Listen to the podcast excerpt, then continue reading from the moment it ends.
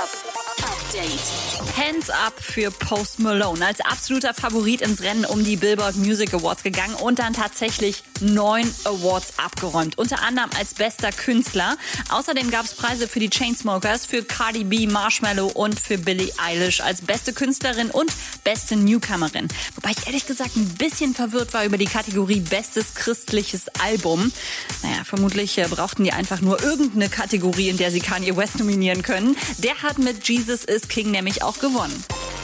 Anfang Oktober haben wir ja schon hart diskutiert, ob an den Gerüchten was dran ist, dass Nicki Minaj schon längst Mama geworden ist und das aber komplett geheim gehalten hat.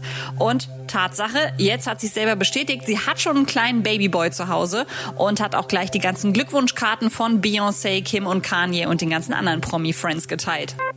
Ziemlich scheiß Tag für UFO 361 gestern. Er hat seinen silbernen Porsche gecrashed.